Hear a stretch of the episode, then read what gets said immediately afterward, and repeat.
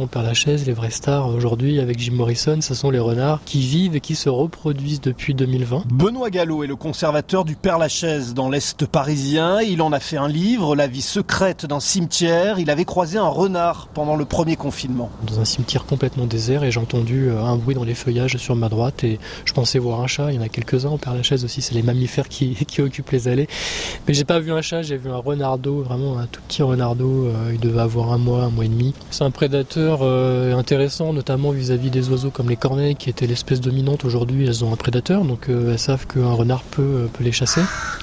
il va réguler également la population de rongeurs. Il mange de tout le renard, hein. il est très opportuniste, hein. des fruits, des insectes. en tout cas, s'il se reproduit, c'est qu'il trouve une quantité de nourriture largement suffisante. Il y a aussi des fouines, une soixantaine d'espèces d'oiseaux, un haut lieu de la biodiversité, parce que dès que vient la nuit, les humains sous leur pierre tombale ne dérangent personne. Avec autant de calme, en pleine journée, on n'entend pas le bruit de la ville. Et surtout dès 18h, alors euh, c'est fermé. Alors par exemple, c'est intéressant, aujourd'hui, les seules chouettes hulottes qu'on entend et observe dans Paris, c'est au Père-Lachaise. Là aussi, c'est un très bon indicateur. Les chouettes hulottes, elles ont besoin de tranquillité, pas de pollution nocturne. Pas de pollution lumineuse. Les plantes aussi s'en donnent à cœur joie. Des arbres poussent sur de vieilles tombes. Ici, il n'y a pas que des chrysanthèmes. Benoît Gallo. Là, bah, ça, c'est du géranium à Robert, par exemple, qu'on voit sur les tombes qui poussent dans les interstices des joints, où il y a du dépôt qui va se mettre. Et euh, on voit qu'une tombe, là, est recouverte de mousse. Et sur la mousse, ça crée un terrain favorable pour la pousse d'autres plantes. Donc on voit que la vie, euh, bah, comme on dit, reprend ses droits un peu partout dans les allées de cette division. Ça, c'est une plante intéressante qui avant ne pouvait pas pousser puisqu'on traitait on mettait des produits phytosanitaires parce qu'avant la moindre herbe était mal vue.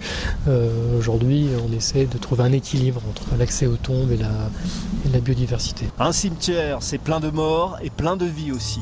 This is the end, my only friend, the end.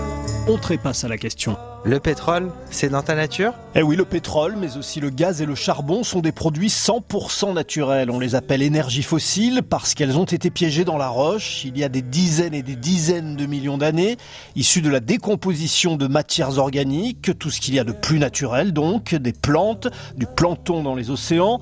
Mais aujourd'hui, quand on les brûle, on libère du CO2. 80% des émissions de gaz à effet de serre proviennent des énergies fossiles.